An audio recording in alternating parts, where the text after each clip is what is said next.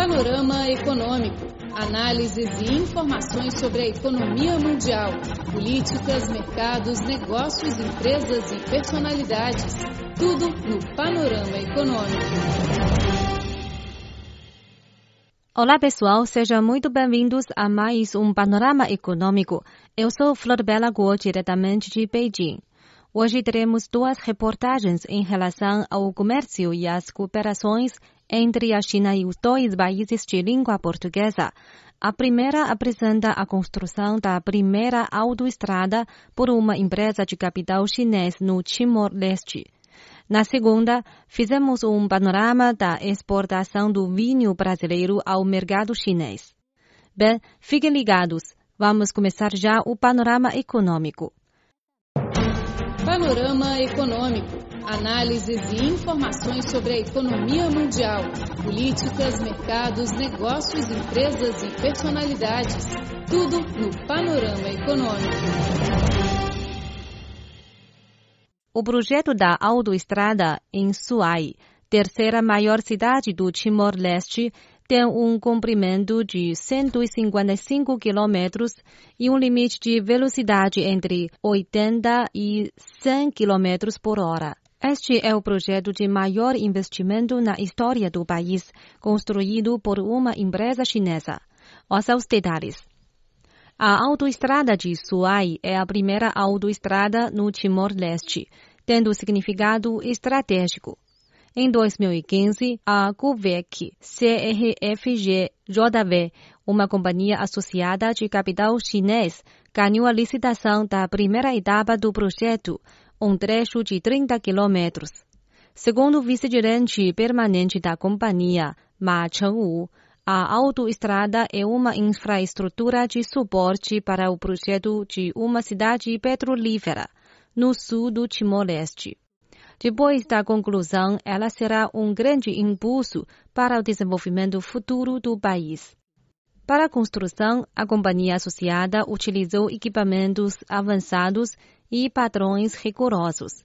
A alta eficiência e tecnologia da empresa chinesa surpreenderam o povo timorense. Zhang Keqiang, gerente da companhia, apontou que os padrões e a difusão do conceito da China ao povo timorense é um dos resultados da construção. O gestor relata que o projeto antigo previa que uma ponte teria cabos de aço nos dois lados da via. Com o aval do vice-diretor japonês, a obra foi concluída seguindo os padrões chineses. Uma delegação da Austrália visitou a obra concluída e obtivemos sua aprovação. Eles disseram que a velocidade e a qualidade da construção havia superado a de seu país. A arquitetura e engenharia da China está liderando o mundo. Com a iniciativa do Cinturão em Rota, podemos sair do país cooperando e fazendo intercâmbios com outras nações e compartilhando as experiências chinesas. Nenhuma obra é livre de dificuldades e perigos. A primeira etapa da autoestrada Suai inclui a ponte Mola, com um comprimento total de 865,5 metros, sendo a mais longa no Timor-Leste. O rio abaixo estava seco, porém, o responsável pela construção da ponte, Guo Hongliang, disse que não se podia subestimar aquele rio.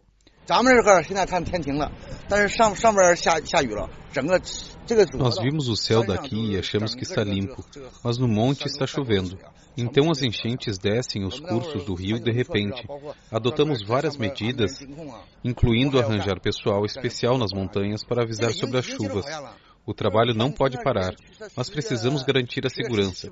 Desde o dia 17 de outubro, a chuva continuou por quatro dias. A ponte conseguiu resistir ao teste. A companhia Govec CRFG-JV tem prestado grande atenção à educação de segurança no trabalho. A gestão chinesa impressionou os lugares. O técnico timorense da companhia, Abraham, relatou que na obra não só estudou sobre o processo, como também se imbuiu de orgulho, reforçando a sua confiança pelo futuro do país. I was very happy. Uh, this company branch Estou contente porque aprendi muito com a empresa chinesa. Ao mesmo tempo, fico contente porque esta autoestrada é importante para o Timor-Leste. Ela vai beneficiar o povo de Suai. Antigamente, não sabíamos o que era uma autoestrada. Agora temos uma tão boa quanto as da Malásia e de Singapura.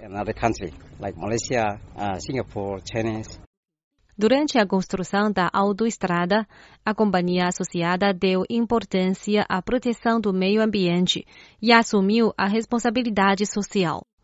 Um diretor da companhia, Yang Xiaohan, contou que a companhia ajudou as escolas e o governo timorense a nivelar o campo, construir pontes e estradas para os lugares e até participou do combate ao incêndio.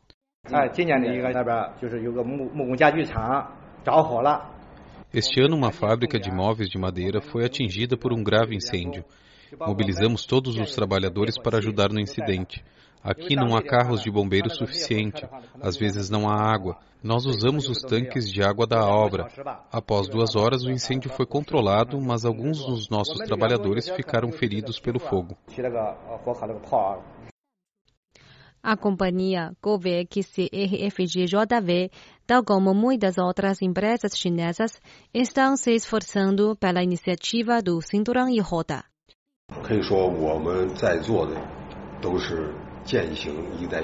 Nós somos praticantes da iniciativa do Cinturão em Rota e a autoestrada é um exemplo concreto. O Timor-Leste assinou alguns acordos relacionados Queremos construí-la bem por meio das nossas tecnologias, equipamentos avançados e nossos recursos excelentes, para sermos bons executores da iniciativa. Você está ouvindo o Panorama Econômico. Sou Flor Bela Guo, diretamente de Beijing. A reportagem que acompanhamos foi China ajuda o Timor-Leste na construção da primeira autoestrada. Vamos agora para uma pausa musical e depois vamos saber sobre a exportação do vinho brasileiro para o mercado chinês.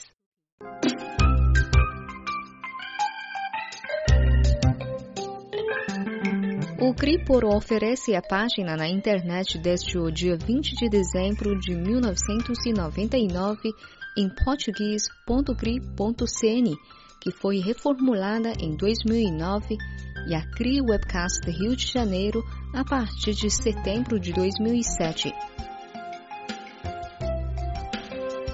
O conteúdo online está dividido em várias seções: notícias, temas atuais, cultura, economia, entretenimento, música, esporte, blog, rádio online, bem como uma seção de vídeo.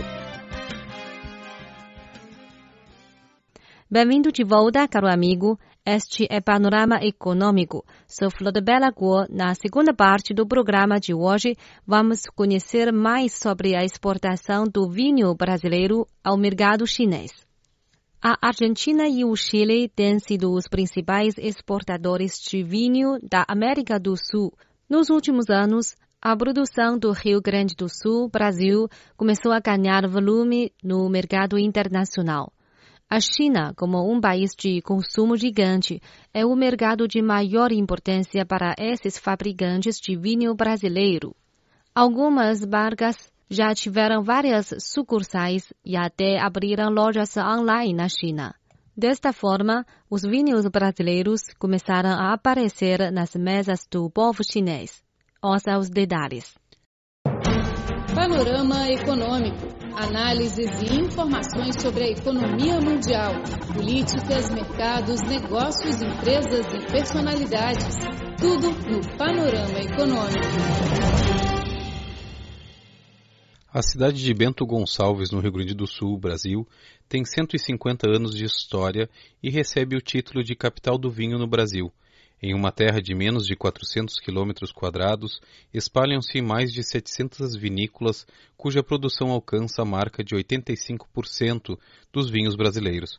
O Cabernet Sauvignon, Merlot, Chardonnay são os principais tipos produzidos. O gerente de difusão da Associação de Vinho do Brasil, Diego Bertolini, afirmou que, mesmo com menor fama do que a dos países vizinhos Argentina e Chile, os vinhos de Bento Gonçalves têm uma acidez moderada e um sabor refrescante, sendo ótimos para harmonizações. É uma região que tem um, solo mais rico, uma região um pouco mais úmida, tá? que produz vinhos com mais acidez, onde na Argentina e Chile falta acidez, aqui a gente tem acidez, que é ideal para vinhos tintos, falando gastronômicos. Na trajetória dos vinhos de Bento Gonçalves, podemos constatar que foram principalmente vendidos no mercado doméstico. Porém, a desaceleração da economia nacional fez com que os negociantes passassem a olhar para o exterior. A China, como um gigante país consumidor, naturalmente chamou muito a atenção deles. Apenas em 2016, a exportação de vinhos brasileiros para a China atingiu quase 200 mil garrafas. O país já se tornou o segundo destino de exportação dos vinhos brasileiros, disse Diego Bertolini. As nossas exportações elas cresceram 34% tá, esse ano. Nós temos em torno de, de seis vinícolas hoje já presentes no mercado e estratégias muito interessantes, né? Porque hoje, um exemplo no caso da Miolo. A Miolo é uma das principais vinícolas brasileiras, ela já está inaugurando a sétima loja própria na China. Então, hoje a gente acredita muito no, na, no crescimento. A gente cresceu, como falei anteriormente, mais de 30% esse ano. E é um ponto de a gente é, desenvolver maiores investimentos na China, tá? Porque é um mercado que está muito aberto para e tá, a, a, a, cultura do vinho está em, em franco crescimento. A Miolo é uma das primeiras vinícolas brasileiras a entrar no mercado chinês. Hoje ela tem lojas nas cidades de Shanghai, Guangzhou e Sanya. O gerente do departamento de exportação da Miolo, Anderson Tirlone, já aprendeu como brindar em chinês. Para ele, o consumo de vinho está apenas emergindo na China. O país, com grande população, é um mercado em potencial para ele. Acho que é um mercado que tem bastante potencial, que o consumidor está ainda aprendendo a degustar os vinhos, né? A gente vê assim que hoje tem dois grandes tipos de consumidor na China. O que vai, o que não entende muito e acaba consumindo os vinhos mais baratos, né? E os que já já conseguiram a começar a degustar e que consomem produtos de mais valor agregado. Hum, mas consomem muito pouco ainda.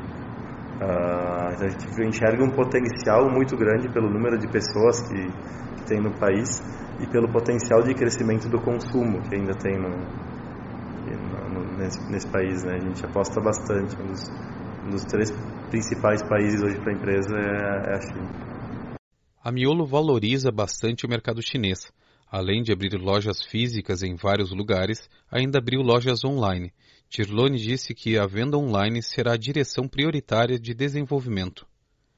Hoje, boa parte das vendas acontece pelo online. Nós temos as lojas dos nossos distribuidores lá na China e nós estamos no Yes My Wine, é hoje é um dos principais uh, players no, de e-commerce de vinhos no, no, mundo. Né?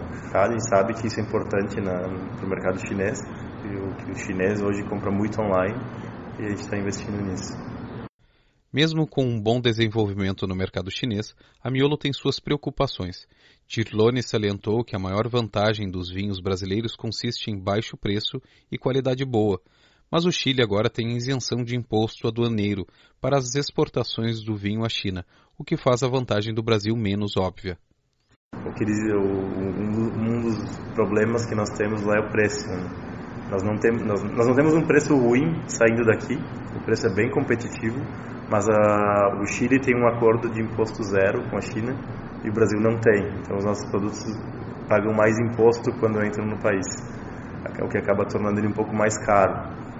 Nós, nós estamos tentando um acordo com a China para ter taxa zero.